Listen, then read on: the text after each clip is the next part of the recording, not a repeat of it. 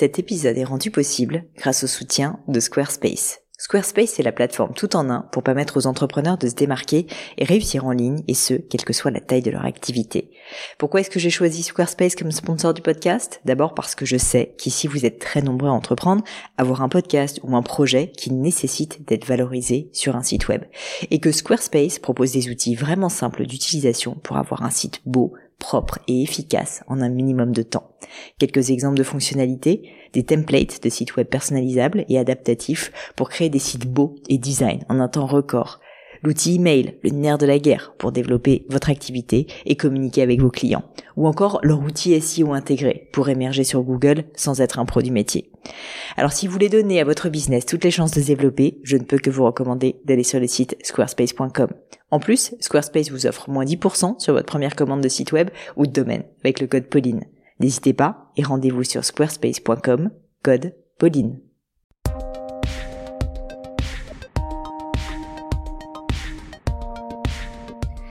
Bonjour à tous, j'espère que vous avez le moral. On vit une époque assez unique, un moment qui va être une épreuve pour beaucoup d'entre nous, ceux qui souffrent de l'isolement, les soignants surmenés ou qui courent le risque de la contamination, les proches de personnes atteintes du virus, mais aussi tous ceux qui se retrouvent sans activité et sans espoir d'un rebond. Il est certain que l'état du monde suscite chez beaucoup une anxiété, une incertitude, une peur même sans précédent.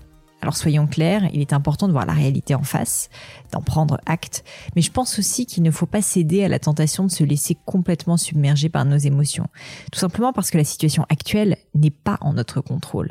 À part rester chez nous, nous ne pouvons pas agir sur ce qui est en train d'arriver.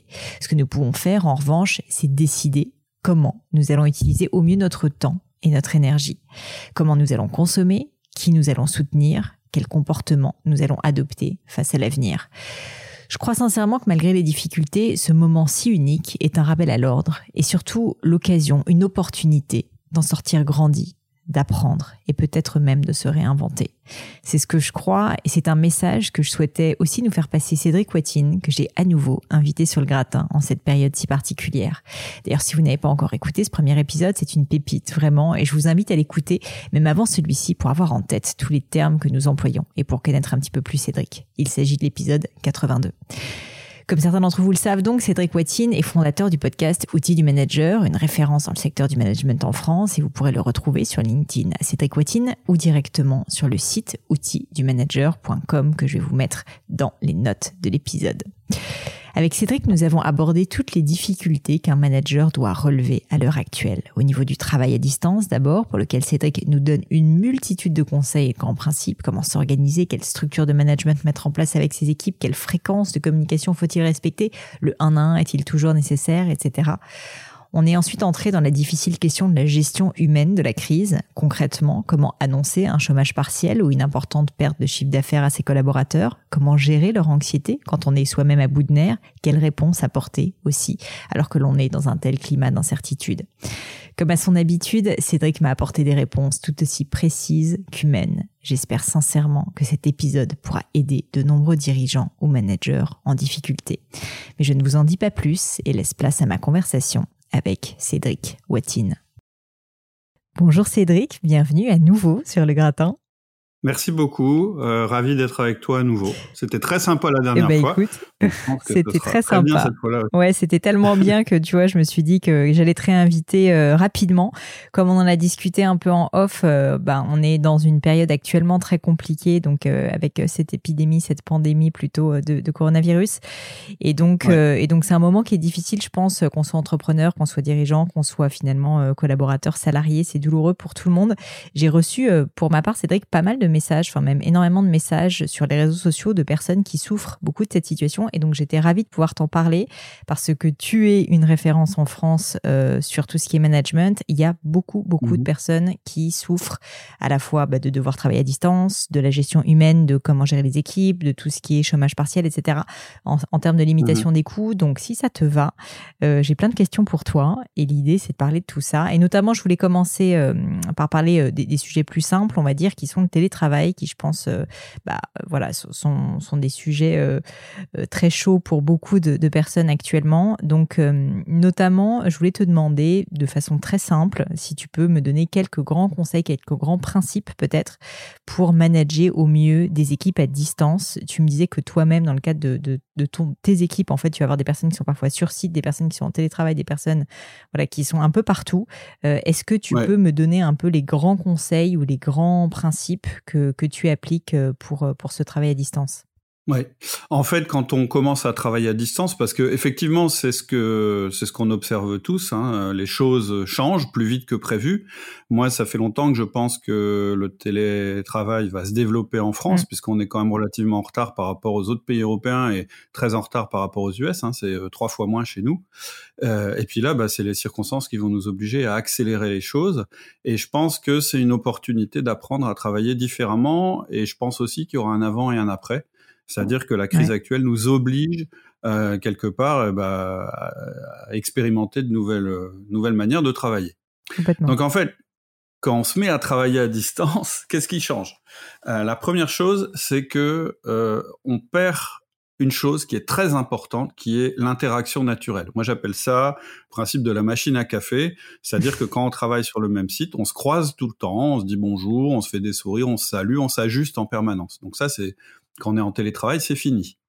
La deuxième chose, c'est qu'on perd la supervision, c'est-à-dire que quand on est sur site, bah, on a un manager, le manager n'est pas très loin, et donc euh, il a la possibilité, même s'il le montre pas trop, de constater à quelle heure les personnes commencent à travailler, à quelle heure elles terminent, euh, si elles ont l'air plutôt concentrées ou pas. On n'imagine pas au milieu d'un d'un open space quelqu'un qui se mettrait euh, à faire ses courses ou à faire autre chose que ce qu'il est censé faire.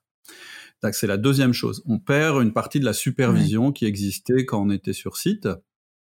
Euh, la troisième chose, bah, c'est qu'on se retrouve dans un environnement euh, qui est complètement différent, c'est-à-dire on se retrouve chez soi au lieu d'être au boulot, donc ça, ça change aussi plein de choses. Et puis la dernière chose, c'est que, et ça je l'observe pas mal euh, dans les questions que j'ai moi aussi, c'est qu'on se retrouve avec des équipes qui sont scindées entre les gens qui travaillent de chez eux et les gens qui travaillent pas de chez eux. Mmh, mmh. Donc c'est ça que le manager il va devoir gérer. Et, et moi, mon premier, euh, premier, premier, premier conseil, le plus important, c'est que le manager qui va soit se retrouver lui-même en télétravail, ou soit dont certaines personnes vont se retrouver en télétravail, il faut qu'il augmente sa quantité de communication volontaire. Mmh. C'est-à-dire que tout ce qu'il faisait avant de manière automatique, un petit bonjour, euh, euh, deux trois mots entre deux portes, etc., etc. Tout ça, c'est terminé. Et donc, il va devoir acquérir lui-même, qu'il soit en télétravail ou pas, une discipline personnelle qui va être de développer sa communication, de mhm. communiquer plus. Et euh, on va se rendre compte qu'en fait, des gens qui étaient super bien, super bons en management naturellement sur le site, tu sais le le type qui a toujours été au milieu de ses équipes, qui fait ça naturellement, qui va taper sur le dos, euh, donner un petit bonjour, enfin qui est un peu sur le terrain et qui est vraiment hyper impliqué, pas titre personnel, quoi. Voilà, et, et, et, qui le fait surtout, je dirais, de manière euh, presque inconsciente mmh. en fait. Tu sais, les, managers un peu euh, euh intuitifs. Et eh ben, ces gens-là, le, le, problème qu'ils peuvent avoir, c'est que quand ils, se retrouvent avec des gens en télétravail, etc., ils deviennent beaucoup moins bons dans leur management. Donc vraiment, la première chose à faire, c'est euh, amplifier, en, en, tout cas s'obliger à communiquer de manière beaucoup plus systématique. Donc, qu'est-ce qu'il faut faire? Bah, Un truc tout simple. Hein, euh, tu prends un carnet, tu fais la liste de tes collaborateurs, tu mets des petites cases en face et tu t'obliges à avoir un contact euh, euh verbal, vocal, c'est-à-dire plutôt euh, téléphone ou vidéoconférence, enfin quoi que ce soit, une fois par jour avec chacun et chacune de tes collaborateurs ou collaboratrices. Et t'insistes sur le fait que ça soit vocal, c'est-à-dire que le mail, etc., ne compte pas. C'est important parce que je pense qu'il y a beaucoup de gens qui perçoivent, tu vois, le mail comme finalement un contact, et c'est vrai, ou euh, un contact sur Slack ou sur tout outil de messagerie. Mais est-ce que le contact verbal est important pour toi? Ouais. Ouais, pour moi, il est indispensable et il faut vraiment viser une fois par jour. Après, ça n'empêche pas de faire des mails, ça n'empêche pas de faire du Slack, etc., etc. Mais c'est quand même un mode de communication qui est différent. Il y a un tas de choses que tu ressens dans la voix euh, de tes collaborateurs que tu vas, dont tu vas pas te rendre compte sur Slack. Euh, et puis un autre truc, c'est qu'en fait, tu vois, quand tu fais de la communication sortante, comme je viens de le, le dire, quelque part, tu forces la communication avec ton collaborateur. Alors que si tu es uniquement dans l'envoi de mails, du Slack, etc., quand tu as beaucoup de collaborateurs, tu vas pas te rendre compte que certains ne, ne te répondent pas, tu vois. Ouais, complètement. Hein donc, euh, et alors après, il faut être réaliste. Je veux dire, euh, si euh, tu essayes, je dis n'importe quoi, tu as 15 collaborateurs, tu essayes de les avoir euh, dans la journée, et puis il y en a deux, tu tombes sur leur messagerie. Bon, bah c'est tout, tu coches pas la case, demain tu réessayeras. Par contre, quand tu vois que tu as trois cases d'affilée où à aucun moment la personne t'a répondu ou t'as réussi à lui parler, là, il faut se dire, bah, il y a peut-être un truc à creuser. Et euh, une question pour toi, en tant que, là, je sais pas si tu parlais en tant que dirigeant ou en tant que manager, mais en gros, j'imagine que tu parlais au, titre du manager et euh, de la personne avec ses reports directs.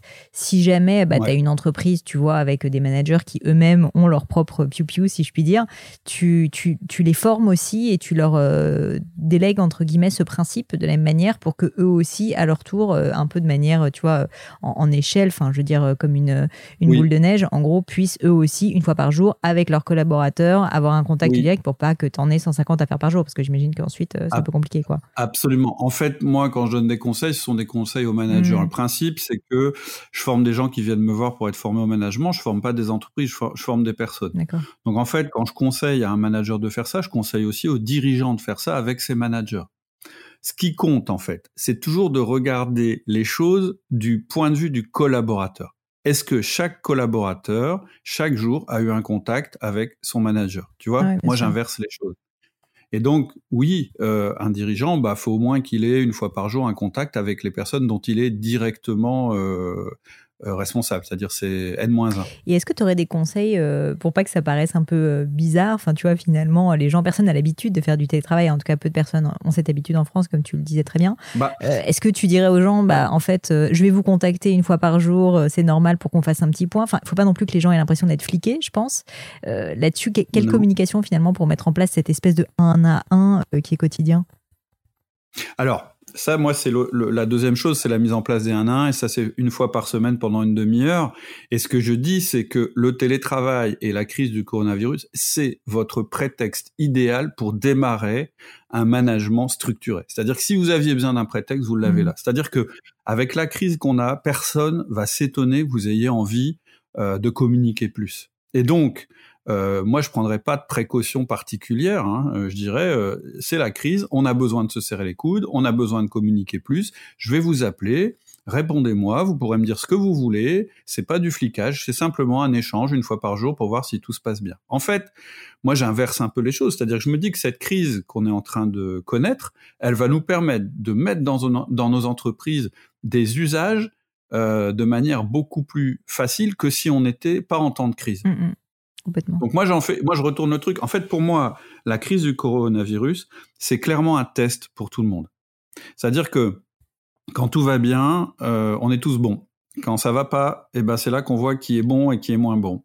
Et moi, je peux pas m'en empêcher. Hein, en tant que manager, je, euh, de, de, dirigeant d'entreprise, je regarde comment réagissent mes managers. Je vois ceux qui craquent, je vois ceux qui s'organisent très vite, je vois ceux qui partent euh, dans des délires, euh, trouver des explications sur tout, à râler sur le gouvernement, etc. Je, je, leur fais du feedback, j'essaye de leur expliquer que c'est pas ça qu'il faut faire, etc.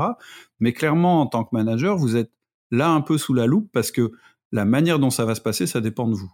Et donc, c'est une opportunité en or, euh, cette crise, eh bien, de devenir meilleur. Mmh, mmh, complètement. Et alors, du coup, tu disais donc pas besoin de les prévenir ou quoi que ce soit.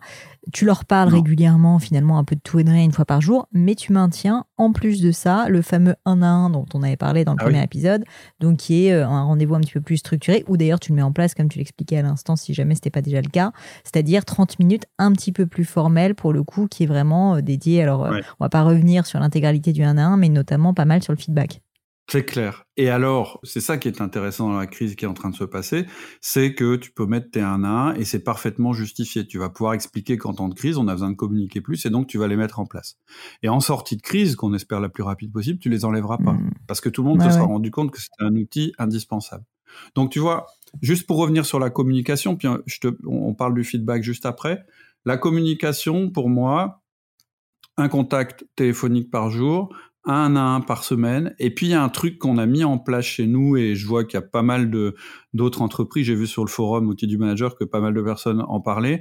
On a fait une espèce de euh, euh, comment on appelait ça, une, une machine à café virtuelle. C'est-à-dire que tous les jours, entre, euh, je crois, c'est entre 9h15 et 9h30, c'est à cette heure-là qu'on l'a mis chez nous, eh bien, euh, tout le monde peut se connecter sur euh, une plateforme Jitsi, Zoom, enfin, peu importe le logiciel qu'on utilise, et on se fait juste un petit coucou, et c'est un truc visuel et vocal en même mmh. temps. On n'est pas obligé d'y être, en fait, comme une machine à café. D'accord. Et tu le passes sur WhatsApp pour toi, c'est ou sur Slack, ou comme ça.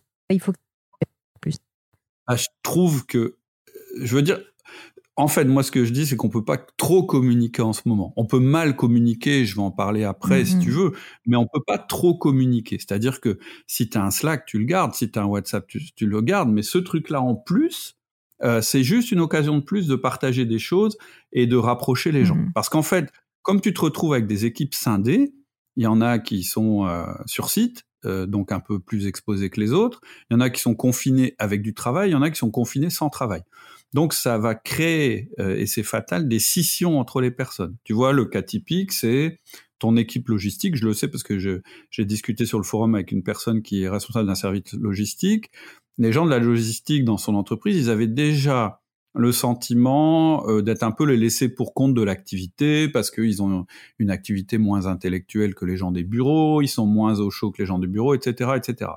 Lui, il se retrouve dans une situation où les gens du bureau sont même plus là, ils sont chez eux et les gens de la logistique sont les plus exposés. Et il dit, pour les motiver, euh, c'est compliqué.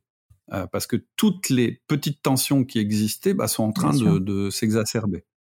Donc, plus tu mets de la com, plus tu mets de la, des occasions de contact et d'échange entre les personnes, plus tu recrées de la, de la, cohésion en fait à l'intérieur de l'entreprise. Mmh Par contre, euh, l'histoire de la caméra virtuelle, il n'y a rien d'obligatoire. Hein, c'est comme une machine à café. Personne qui est obligé d'aller boire un café.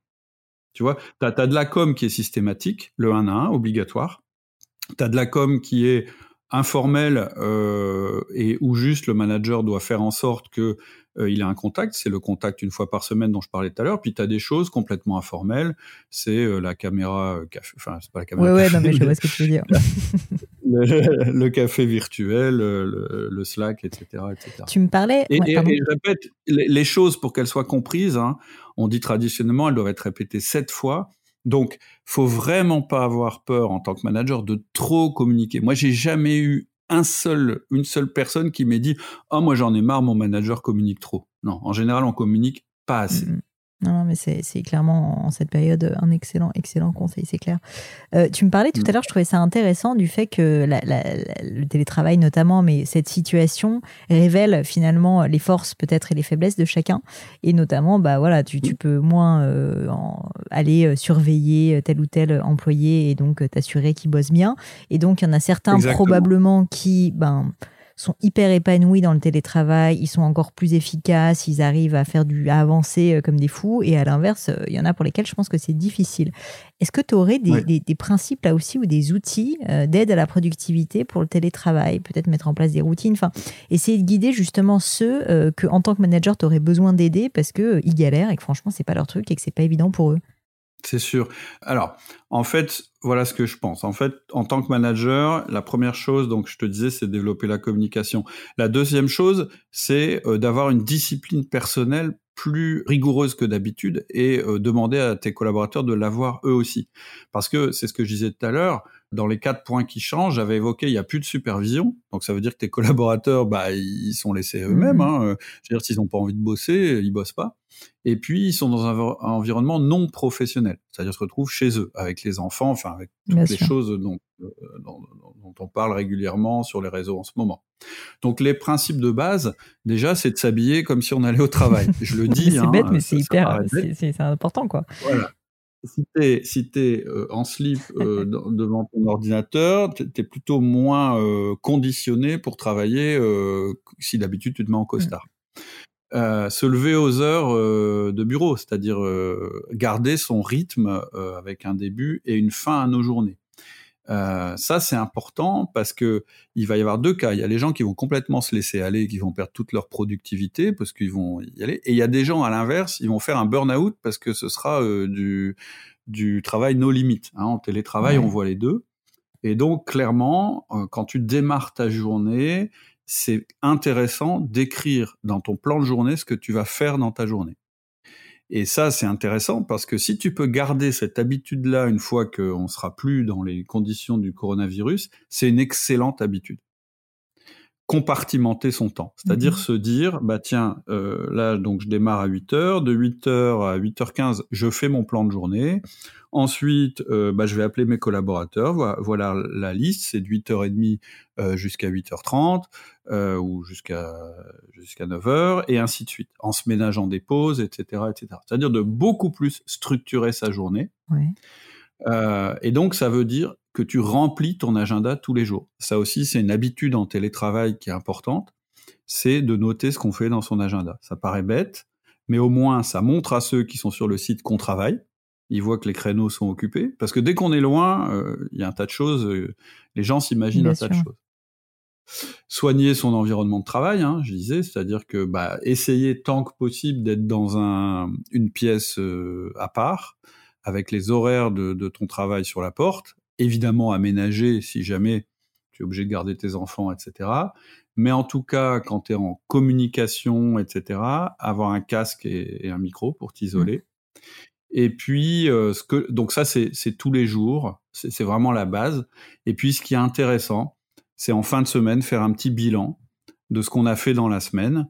Euh, c'est très facile à partir du moment où tu as bah, noté ce que tu avais prévu de mmh, faire mmh, chaque jour et l'envoyer euh, et l'envoyer à ton manager. Moi, ce que je conseille au manager, c'est de mettre en place un petit outil que j'appelle le 15-5 euh, et de demander à leurs collaborateurs, c'est un truc qui s'écrit en 15 minutes et qui se lit en 5 minutes, chaque semaine, demander euh, aux collaborateurs quelles, sont les tâches, les 5 tâches importantes que j'ai fait cette semaine, quelles sont les news que j'ai envie de donner à mon manager et quelles sont les 5 tâches importantes que je prévois la semaine prochaine.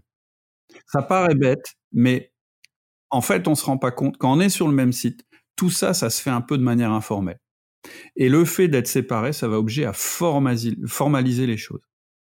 Et c'est des bonnes habitudes, parce que par la suite, si tu gardes ces habitudes-là, tu vas apprendre à faire confiance à tes collaborateurs. Et pour que tu puisses leur faire confiance, il faut que tu sois sûr qu'ils ont de que, eux, de leur côté, ils aient de la discipline. Oui, bien sûr. Mmh, mmh. Non, mais c'est hyper juste comme conseil. Et, et là-dessus, euh, juste pour euh, préciser, notamment au niveau au-delà de, du, donc euh, du 15-5, euh, cette histoire de planning que je trouve vraiment très intéressante euh, et, et, j'avoue que moi je la fais un peu naturellement, mais je constate qu'il y a beaucoup beaucoup de personnes qui en fait bah, partent un peu en vrille et qui sont laissés, tu vois, à eux-mêmes parce qu'en fait ils se disent, enfin trop de liberté, tu vois finalement ou trop de choix, tu le choix, trop de liberté, tu les libertés parce que finalement les gens bah, commencent à se dire ah bah qu'est-ce que je vais faire, sur quoi je vais me focaliser, etc.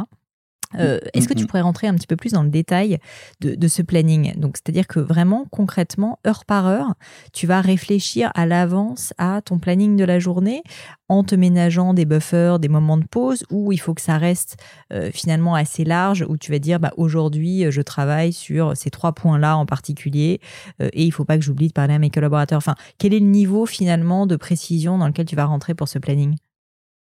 Le minimum vital, je pense, c'est euh, le, les trois choses importantes, importantes que je veux réaliser dans ma journée. Pour moi, ça, c'est vraiment le minimum vital. C'est-à-dire avoir simplement une feuille avec les trois choses importantes que tu dois terminer aujourd'hui. C'est vraiment le minimum. Et puis, euh, si euh, tu as terminé de faire ces trois choses à midi, bah, ça veut dire que l'après-midi, c'est du bonus.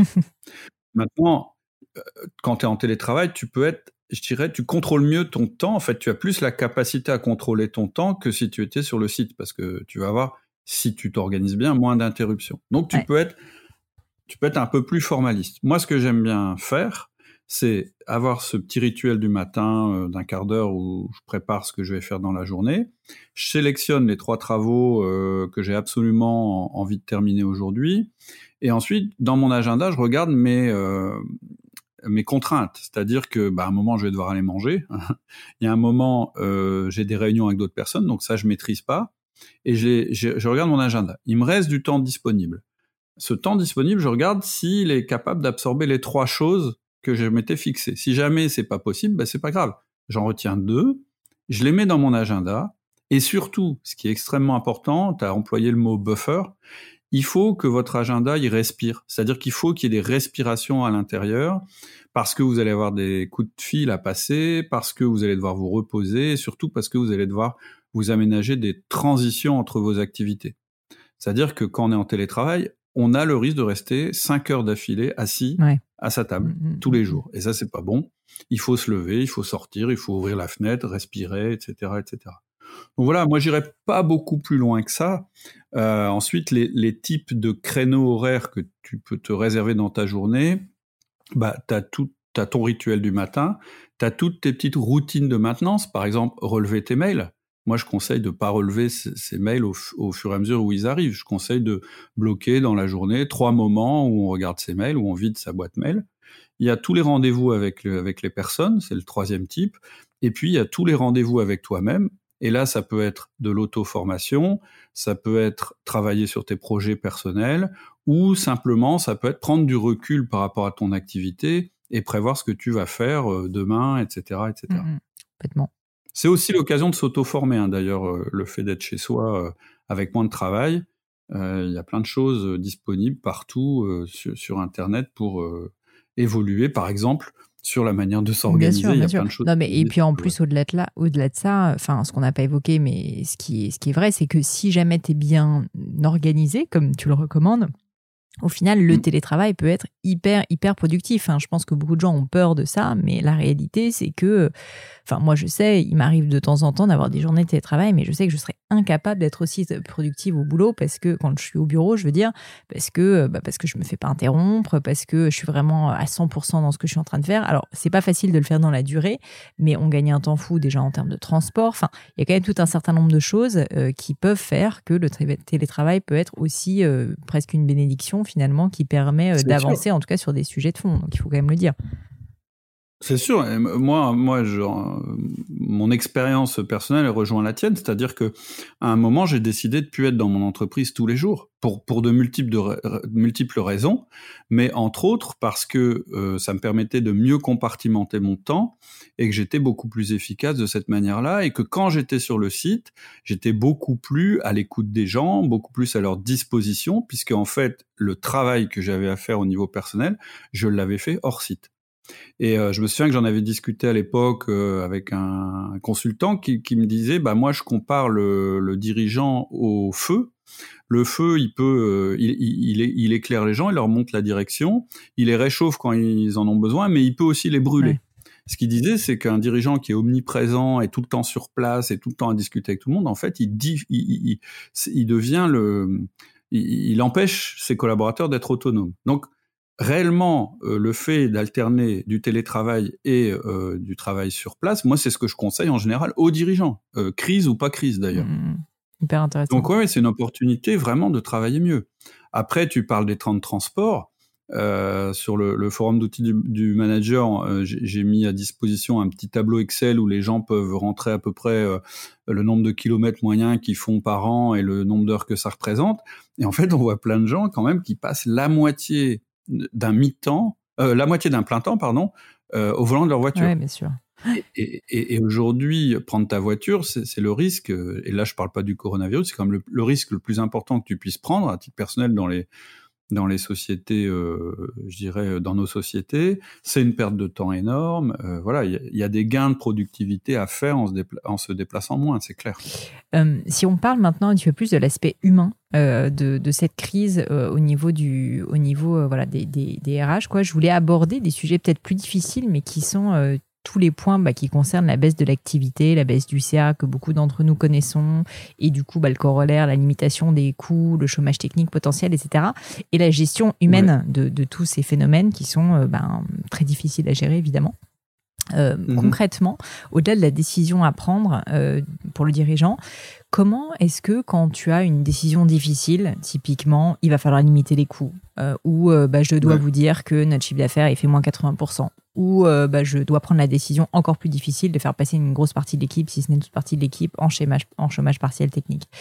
Comment est-ce que tu mhm. annonces ça à tes collaborateurs? Est-ce que tu aurais une méthode, des conseils pour des personnes qui se sentent un peu seules et démunies pour ne pas à la fois faire peur et en même temps bah, créer, tu vois, un, je pense, un état d'esprit aussi d'entraide de, dans une situation qui est, qui est, quand même très, très anxiogène Mmh.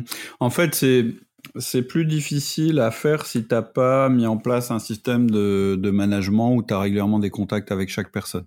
Je pense que euh, si, si, as mis, si tu, fais, faisais des points régulièrement avec tes, tes collaborateurs, etc., ils l'ont senti arriver, c'est beaucoup moins difficile, c'est-à-dire c'est moins un, c'est moins un choc ou un traumatisme au moment où tu mmh. l'annonces, c'est la première chose. Je pense que, euh, en fait, je pense que c'est plus simple à gérer que si c'était une raison, euh, si c'était le marché qui finalement tout le monde euh, comprend quoi, actuellement. Voilà, je pense que les gens, ils ont un niveau de compréhension qui est quand même euh beaucoup bien meilleur que si les médias n'en parlaient pas tous les jours. Là aujourd'hui, le sentiment que j'ai, peut-être je me trompe, mais c'est que franchement, les collaborateurs, ils sont hyper briefés, voire ils sont paniqués, mmh. euh, parce que le gouvernement a communiqué euh, de la bonne manière de ce côté-là. C'est-à-dire que personne n'ignore que les entreprises vont être en difficulté, que euh, c'est un challenge pour le pays entier, etc., etc. Donc ça, je pense que ça facilite les choses. Maintenant, ce que je crois moi, c'est déjà à la base, il faut communiquer très fort, à nouveau, hein, et régulièrement sur les performances de l'entreprise. C'est-à-dire que, clairement, si les gens ont conscience d'un indicateur, par exemple le chiffre d'affaires de l'entreprise, et qui voient que le chiffre d'affaires petit à petit euh, diminue au fur et à mesure qu'on avance dans la crise, moi c'est le cas euh, pour l'une de mes entreprises, ils savent très bien qu'à un moment, il va y avoir du chômage partiel, etc., etc. Et donc, là où il va falloir euh, mettre l'accent, c'est alors, moi vraiment, je vais démarrer par quelque chose qu'il faut absolument pas faire si on, si, on est manager, parce que c'est ce que j'observe. Et, là, il faut vraiment, vraiment, en tant que dirigeant ou en tant que manager, intervenir tout de suite si vous avez un manager dans votre boutique qui fait ça. Il faut arrêter tout ce qui est euh, élucubration, tout ce qui est supposition et tout ce qui est critique sur euh, la manière dont le gouvernement gère la crise. Oui, tu veux dire tout le discours ambiant autour de ce qui va se passer, euh, à quelle sauce on ah. va être mangé, qui est en fait une perte de temps totale. C'est ultra anxiogène. Et quand on a un manager qui parle comme ça, pour les collaborateurs, c'est terrible. Parce que ça, ils l'entendent toute la mmh. journée. Et en tant que manager, on a un rôle. C'est-à-dire que, ça, que ce soit en temps de crise ou pas, on n'est pas manager comme on est dans la vie. C'est pas vrai. Les gens qui croient qu'ils vont pouvoir manager les gens comme ils parlent à leurs copains et leur famille, c'est naïf et ils vont se planter. Quand on est manager, ça veut dire qu'on adopte un jeu, entre guillemets, de comportement de manager. Et en l'occurrence, quand il y a une crise, euh, le, premier euh, comportement à avoir, c'est ne pas s'engager dans toutes ces discussions ou ne pas générer toutes ces discussions sur les suppositions, les élucubrations ou les critiques. Mmh. Donc, vraiment au niveau communication, un manager, il doit se focaliser sur deux choses. La première chose, c'est la préservation des personnes et l'application des, consignes, que tout le monde connaît mais que peu applique, malheureusement. Et la deuxième chose, sur la préservation de l'activité. Ça doit être ces deux sujets, et dans cet ordre-là d'ailleurs. Bien sûr. Dès que ça part, moi je vois, moi là je suis attentif à ça parce que je sais que tout le monde est angoissé et, je vois bien que de temps en temps, bah, on est un peu tenté, se dire mais qu'est-ce qui va se passer après, etc., etc. Et, moi je coupe. Qu'est-ce que je dis? Ce qui va se passer après, personne ne le sait. Par contre, voilà ce que dit le gouvernement. Aujourd'hui, on nous dit que les gens qui vont être, qui sont en chômage partiel, euh, vont être pris en charge. On nous dit que les entreprises vont être aidées, etc., euh, etc. Ça c'est vraiment, euh, la première chose à faire, c'est rassurer les gens de ce côté-là. Mmh. Bon, et puis... Parce que tout le reste, c'est anxiogène et en plus, ça sert strictement à personne ni à rien. Et puis en plus, euh, là où non seulement je te rejoins, mais en plus, euh, c'est intéressant parce que c'est des réflexes qu'on peut adopter ensuite dans, dans, la vie euh, hors coronavirus. C'est que finalement, ben tout ce gossiping, ce, cherche le mot en français, mais finalement, la critique, on va dire, même d'un autre collaborateur, c'est pas forcément le gouvernement, c'est des, des, schémas en fait qu'il faut absolument évidemment éviter, proscrire, je pense, dans, dans une équipe. Et donc, je pense que de ce point de vue le rôle du manager, il est euh, clairement d'être exemplaire et de et de pas euh, de pas accepter en fait euh, ce genre de comportement. Mm. En fait, en fait, c'est un peu la règle, tu sais, qu'on répète et qu'on dit, c'est que il y a des choses dans la vie qu'on peut changer, et des choses qu'on peut pas changer. Et malheureusement, on, part, on passe beaucoup de temps à parler de tout ce qu'on peut pas changer, et on, devrait plutôt utiliser ce temps-là à, agir sur ce qu'on pourrait changer. Mais c'est un réflexe. Comme en fait, ce qu'on peut pas changer nous nous agace, ben on passe du temps dessus, alors que de toute façon. donc la première chose, c'est d'être très clair par rapport à ça. Et donc, le discours, en fait, si tu donnes, si les gens sont informés de la situation, s'ils savent que bah, ton chiffre d'affaires est en train de baisser, le moment où tu vas aller les voir et leur dire, bon, vous savez, il va falloir euh, faire des choix, et donc on va devoir mettre en place euh, pour une partie du personnel, par exemple du, chômage partiel, déjà, ils sont pas idiots, les gens, ils le comprennent mmh. mieux. Euh, s'ils ont été informés de l'activité de l'entreprise, etc. Ça les surprend pas. Hein. Ils savent qu'à un moment, ça va tomber. Et après, dans l'application des choses, il faut être le plus juste possible, c'est-à-dire organiser des roulements quand on peut, etc., etc. Mais c'est pas évident. Et euh, effectivement, ça veut dire que des gens vont se retrouver chez eux sans travail, etc. Et il faut faire très attention à pas les exclure dans nos communications. ce que tu Tout à l'heure, quand je disais il faut continuer à être en contact avec chaque personne, ça inclut les gens qui sont plus euh, sur le lieu de travail. Complètement. C'est pas pour leur donner du travail à faire, puisqu'ils sont, mais juste pour avoir un petit mmh. contact avec eux, savoir comment ça se passe, et leur donner des infos sur leur boîte si jamais il y a une partie du personnel qui continue à travailler. Hyper intéressant parce que je pense qu'il y a beaucoup de dirigeants qui peuvent se dire bon bah du coup ils sont en chômage partiel, je vais les laisser tranquilles, ils ont peut-être autre chose à faire. Mais je pense que c'est important de rassurer, enfin de montrer qu'on est toujours euh, une équipe, même si l'équipe elle est un ah peu scindée quoi. Mmh. Ah oui oui c'est sûr. Et c'est moins facile effectivement quand on n'est pas sur le même site. Et ça dépend beaucoup aussi du mode de communication. Il y a des dirigeants, ils sont très très à l'aise euh, devant toute leur équipe réunie, sont moins à l'aise en un à un avec chaque personne. Mais voilà, faut qu'ils fassent l'effort parce que quand on est avec des équipes scindées, on n'a pas le choix.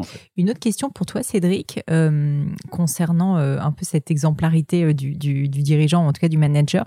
Pour toi, quand les gens sont anxieux, paniquent peut-être, enfin en tout cas que c'est des moments difficiles, est-ce que le rôle du manager, c'est de rassurer, c'est de comment dire, de remonter le moral. Enfin, là-dessus, je trouve que c'est pas évident non plus, euh, parce que tu as à la fois envie d'être sincère, d'être honnête, et donc euh, bah, les temps sont durs, il faut l'assumer, mais en même temps, tu as envie d'aider les gens, de les tirer vers le haut, de, leur remonter le moral si jamais il est dans les chaussettes.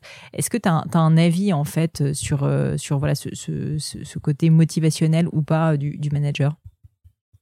En fait, ce que je ce que je disais tout à l'heure, c'est qu'effectivement, quand tu es manager, en fait, t'es pas euh, le copain de tes collaborateurs. Ça, faut être très clair par rapport à ça.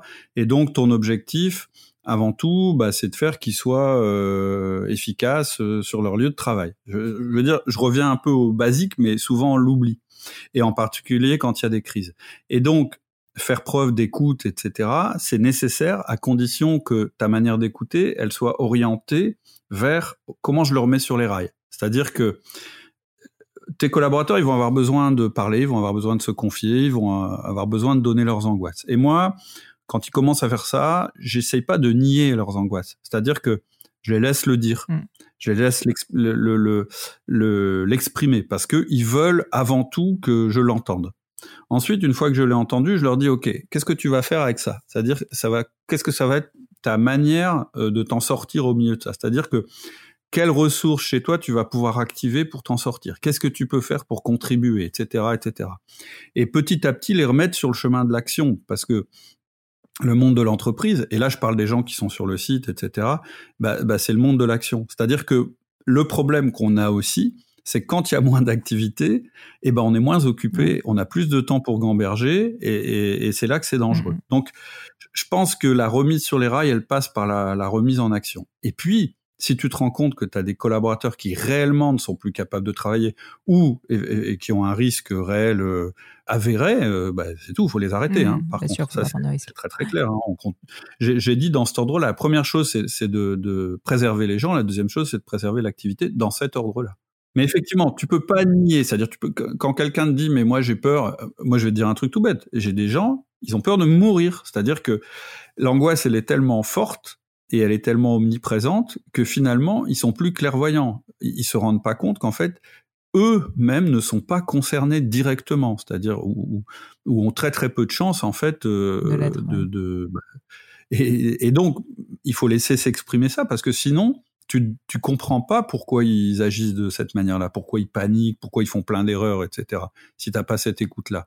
Par contre, une fois que tu as écouté, ton job de manager, bah, c'est de les remonter, c'est-à-dire effectivement petit à petit discuter avec eux, voir comment, voir comment on peut faire pour euh, pour remettre les choses en place, etc., etc. Mais ce que je trouve intéressant dans ce que tu dis, c'est qu'il y a cette première phase d'écoute, ça j'entends, et c'est vrai qu'il ne faut pas, tu vois, battre d'un revers de la main, on va dire, quelqu'un qui est anxieux en lui disant, écoute, euh, ça suffit maintenant, t'es pas concerné. Enfin, qui peut être aussi un réflexe, je pense, parce que finalement, le dirigeant, le manager, il est euh, lui aussi anxieux, et lui, il a peut-être en plus d'une peur sanitaire, une peur importante pour euh, le devenir de son entreprise. Donc, on peut, je pense, avoir des comportements un peu plus agressifs dans ce genre de moment.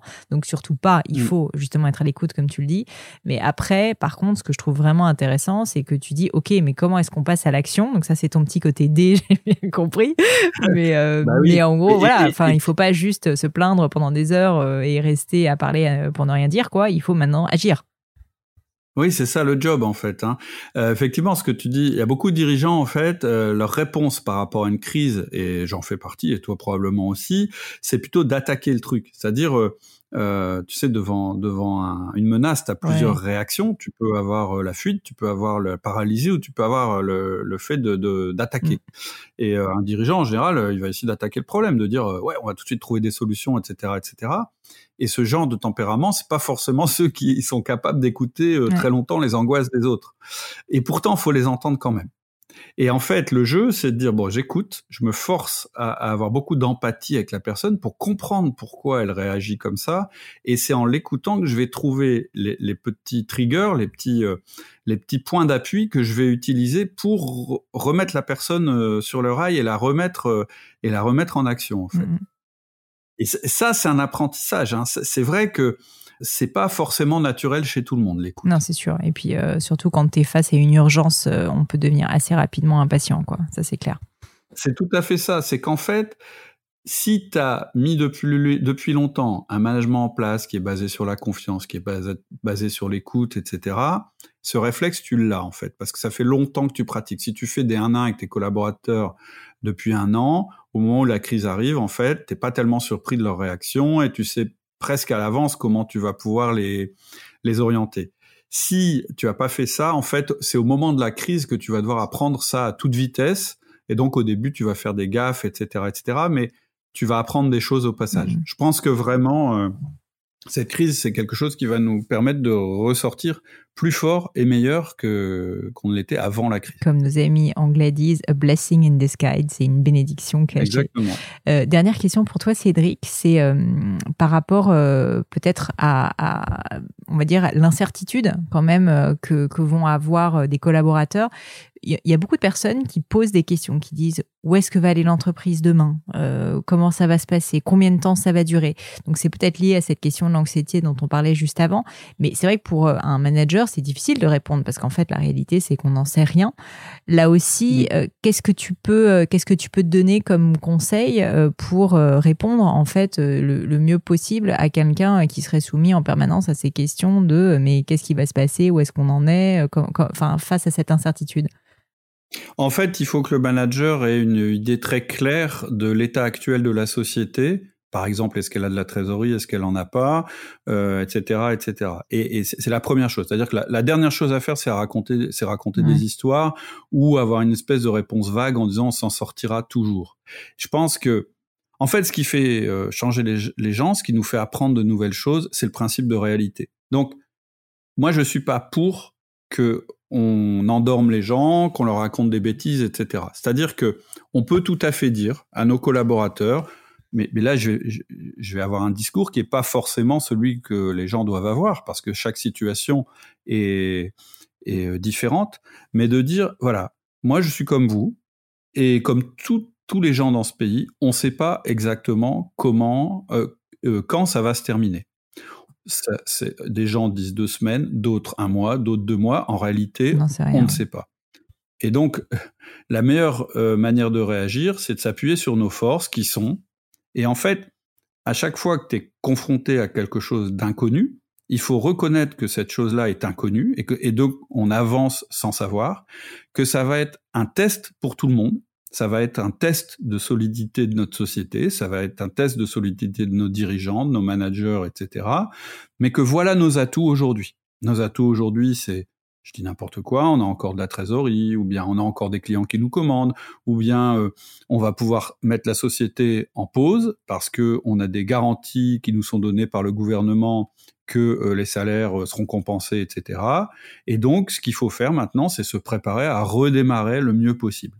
En fait, quand tu avances dans un avenir incertain, tu peux pas raconter que tu sais la fin de l'histoire. Par contre, tu peux demander aux gens de préparer la suite, de préparer la reprise, etc., mmh. etc. Donc le discours, il doit, en, fait, c'est ce que j'ai dit tout à l'heure, il doit être tourné vers l'action. C'est-à-dire que quand il te pose une question, tu dois euh, dire, euh, tu dois donner ta réponse, c'est-à-dire admettre que tu n'en sais pas plus que les autres, parce qu'il ne s'agit pas de mentir, donner des pistes de réflexion et un peu retourner la question.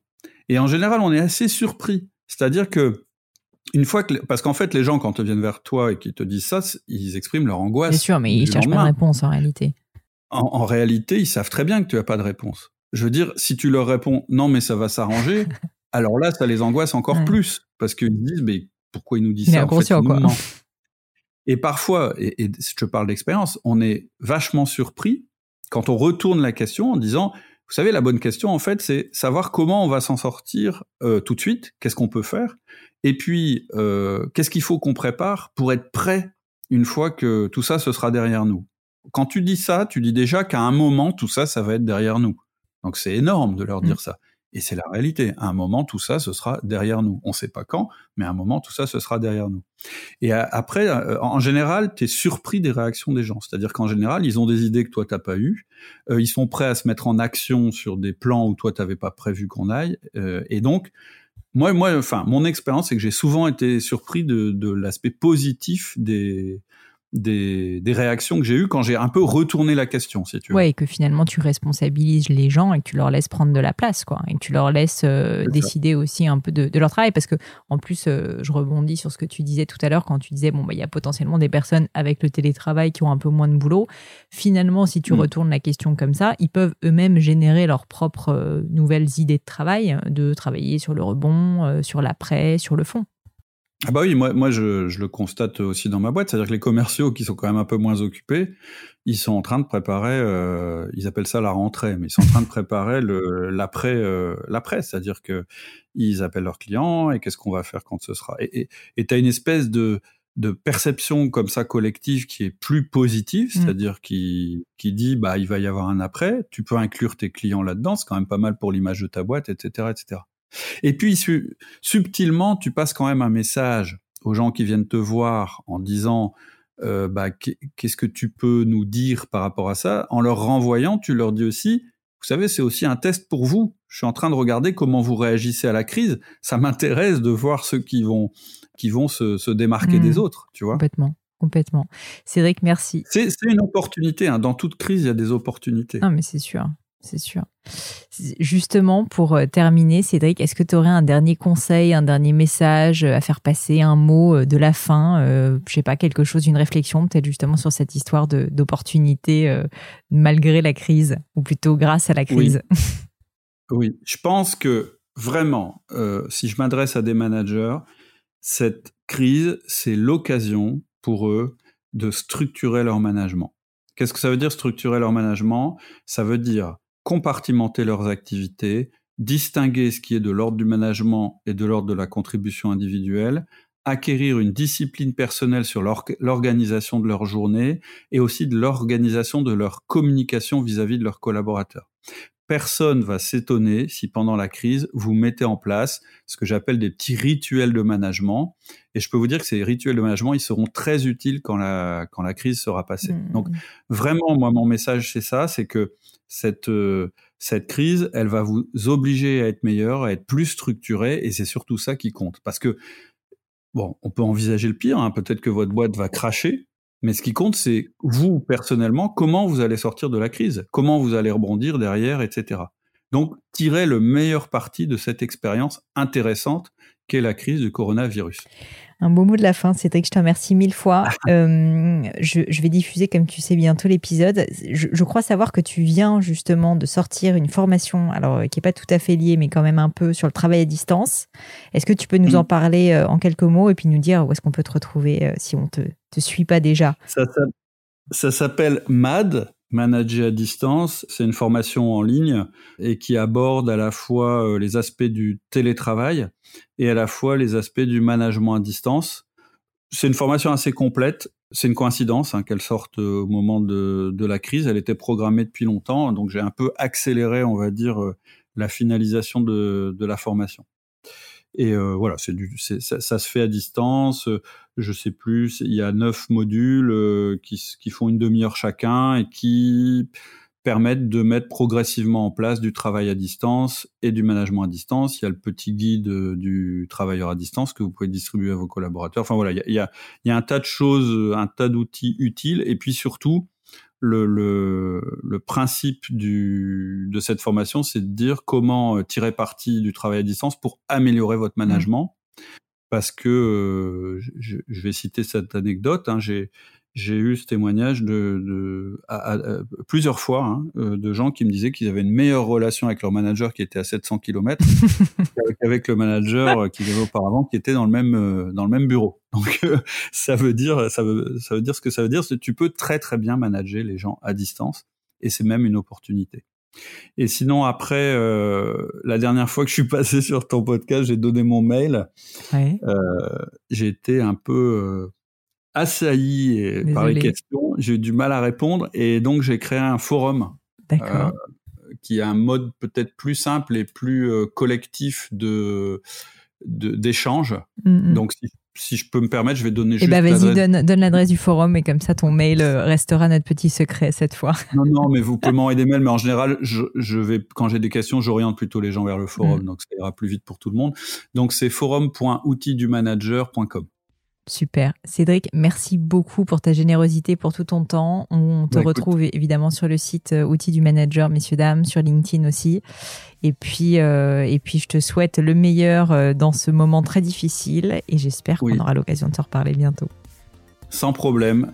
Bon courage à tout le monde et puis euh, bah, tirer parti de la crise le mieux possible. Carrément. Merci beaucoup Cédric. À bientôt. À bientôt. Et voilà, fini pour aujourd'hui. J'espère que l'épisode vous a plu. Merci d'avoir passé tout ce temps avec moi. Et quelques petites choses avant de vous quitter. D'abord, si vous cherchez les notes de l'épisode avec toutes les références, bah c'est simple, allez directement sur le blog du podcast. Donc c'est www.le-du6gratin.fr. Vous trouverez normalement toutes les infos dessus. Aussi, si vous souhaitez me contacter pour me poser d'autres questions, que je mettrai d'ailleurs peut-être un jour sur le podcast, ou me proposer de nouveaux invités, ou juste me faire un feedback, me proposer un livre, peu importe à la rigueur, et bien surtout, n'hésitez pas à le faire. J'aime bien répondre j'essaye d'être assez active sur les réseaux sociaux et en particulier sur LinkedIn et sur Instagram qui sont mes deux réseaux sociaux de prédilection. Donc sous le pseudo Pauline Legno, tout attaché, c'est très simple. Dernière chose, un truc qui compte énormément pour moi, et je sais que c'est pénible à faire, mais vraiment ça compte, c'est si vous me laissez une note 5 étoiles, ou que vous parlez du podcast autour de vous, ou que vous mettez un avis. Et la note 5 étoiles, c'est en particulier sur Apple Podcast, sur iTunes. Pourquoi? Bah, Parce que c'est là qu'il y a le plus d'écoute, et avoir des notes, en fait, permet de donner plus de visibilité au podcast. Donc vraiment, vraiment, n'hésitez pas. Et si on est si nombreux aujourd'hui à écouter le gratin, euh, à faire partie de cette communauté, bah, c'est grâce à vous et justement à toutes ces personnes c'est plus de 3000, 4000 personnes qui ont à chaque fois pris le temps de mettre des notes. Donc ça m'aide beaucoup et merci à eux. Comme à chaque fois, vraiment un grand, grand merci de m'avoir écouté jusqu'ici. J'espère que l'épisode vous a plu et je vous dis à très bientôt.